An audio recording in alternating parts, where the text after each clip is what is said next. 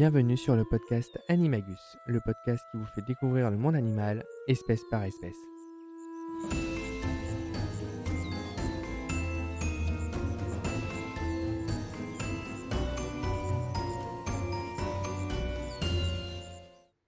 Bonjour tout le monde, bienvenue pour ce nouvel épisode. Aujourd'hui nous nous intéressons à une espèce que vous avez choisie sur Instagram J'hésitais entre faire une émission sur la loutre et l'otarie et je vous avais demandé votre avis. Et c'est la loutre qui a remporté, mais alors haut la main, ce petit duel. Donc pour tous ceux qui avaient voté l'otarie, je vous rassure, je ferai aussi un épisode sur l'otarie. Mais parlons aujourd'hui de la loutre. Alors la loutre, c'est un mammifère carnivore appartenant à la famille des mustélidés. Donc il faut savoir que les loutres, c'est une sous-famille des mustélidés qui se décompose en plusieurs genres et donc plusieurs espèces. Nous allons nous intéresser plus particulièrement à la loutre d'Europe ou loutre commune, elle possède plusieurs noms, qui appartient au genre Lutra. Et donc son nom scientifique c'est Lutra lutra. Et selon la classification actuelle, on distingue 11 sous-espèces.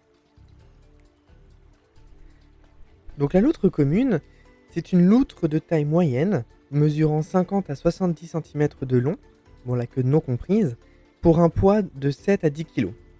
La longueur de la queue est de 35 à 40 cm. La loutre est semi-aquatique et elle est parfaitement adaptée morphologiquement parlant à ce mode de vie. Déjà, elle dispose de jambes courtes, de pattes palmées, d'un corps allongé et souple et d'une queue épaisse. Elle a aussi la possibilité de fermer ses petites oreilles et ses narines lorsqu'elle évolue sous l'eau.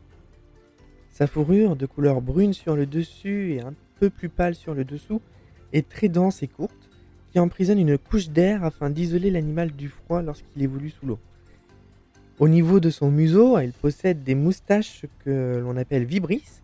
C'est les mêmes que les moustaches d'un chat. Et elles lui permettent de localiser plus facilement ses proies. Alors, comme son nom l'indique, la loutre d'Europe se rencontre en Europe. Mais pas que. On peut aussi la retrouver en Afrique du Nord et dans une grande partie de l'Asie, de l'Arménie jusqu'au Japon. Elle va vivre au bord des ruisseaux, rivières et fleuves jusqu'à une altitude de 1300 mètres. On peut la retrouver aussi dans les marais et éventuellement près des côtes. Si on la retrouve tout le temps proche de l'eau, c'est parce qu'elle est essentiellement piscivore, c'est-à-dire qu'elle va se nourrir de poissons tels que les anguilles, les truites, les épinochettes et les épinoches.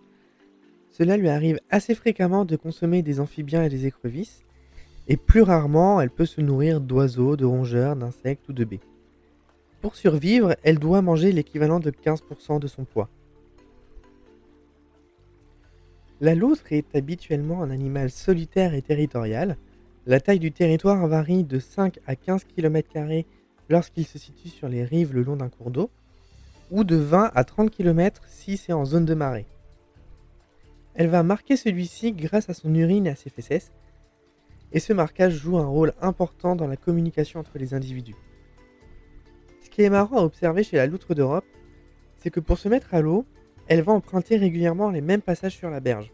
Donc on peut voir des petits sentiers euh, qui vont aller jusqu'à l'eau. En général, c'est euh, des sentiers qui sont faits par les loutres.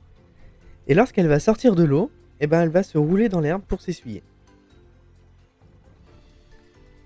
Alors la loutre d'Europe fait sa tanière entre les racines des arbres le long des berges d'un cours d'eau ou dans une cavité rocheuse, ou dans un tronc creux, ou encore en utilisant le terrier d'une espèce différente. La tanière comprend souvent une entrée plus ou moins dissimulée au-dessous du niveau d'eau, et cette tanière a la particularité d'avoir un conduit d'aération. Donc la loutre a inventé elle-même la VMC. Maintenant parlons un petit peu reproduction. La reproduction peut se produire toute l'année et l'accouplement a lieu principalement dans l'eau, et il dure entre 10 et 15 minutes. Après une gestation de 60 jours environ, la mère va mettre au monde une portée de 1 à 3 petits. Ils ne sortiront du nid que 10 semaines plus tard. La mère, encore une fois, s'occupe seule de ses petits pendant environ un an, pouvant aller jusqu'à 18 mois pour euh, leur apprendre à pêcher. Il y a des tanguis chez toutes les espèces, je vous rassure. L'apprentissage de la pêche chez les loutres est assez marrant.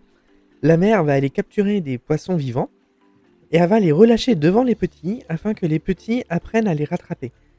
Et ce, jusqu'à ce qu'ils soient capables de le faire sans problème. Ils vont devenir matures sexuellement au bout de 2 à 3 ans.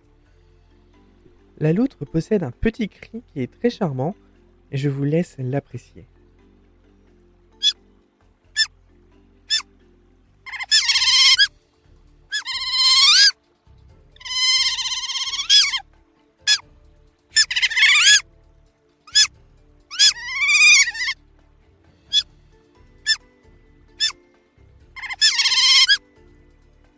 Nous arrivons à la partie la moins plaisante de ce podcast, car autrefois, la loutre d'Europe était très prisée pour sa fourrure, et pendant de nombreuses années, l'espèce a été chassée pour cette raison.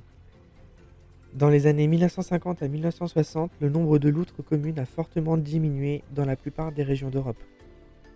La perte de l'habitat et la pollution ont joué un rôle important dans ce déclin. De plus, les rivières n'ont pas assez de végétation haute pour les loutres afin qu'elles puissent dissimuler leur tanière et ainsi leur progéniture, ce qui les rend encore plus vulnérables. Et le faible taux de croissance et la petite taille des portées ne permettent pas de consolider les populations défaillantes. Elle est classée comme quasi menacée sur la liste rouge de l'IUCN. Heureusement, elle est protégée par la Convention de Berne ainsi que par la Directive Habitat de l'Union européenne, Grâce à la protection juridique de l'espèce, mais aussi à l'action d'associations de protection de la nature, la loutre a commencé à reconstituer sa population. Ses effectifs sont estimés entre 2000 et 3000 individus en France. En Bretagne, sur la façade atlantique et dans le Massif central, principale région où des populations avaient existé auparavant, eh on observe depuis quelques années un début de colonisation des cours d'eau où elles avaient autrefois été exterminées. Si on peut observer ceci, c'est grâce à plusieurs projets qui sont financés par le WWF et le ministère de l'Environnement et l'Aménagement du Territoire, qui existent pour sauver la loutre, comme par exemple l'épuration des eaux, l'aménagement des passages à loutre sous les routes et les barrages, la création de havres de paix sur les berges grâce à l'accord des propriétaires fonciers, ou encore des opérations de réintroduction comme ce fut le cas en Alsace. Nous arrivons à la fin de cet épisode. Il fut court, car malheureusement je n'ai pas trouvé de mythes et légendes concernant la loutre d'Europe. Ça n'en reste pas moins un animal très mignon, presque aussi mignon que le chat. Je vous dis donc à la semaine prochaine pour découvrir ensemble une toute nouvelle espèce. Salut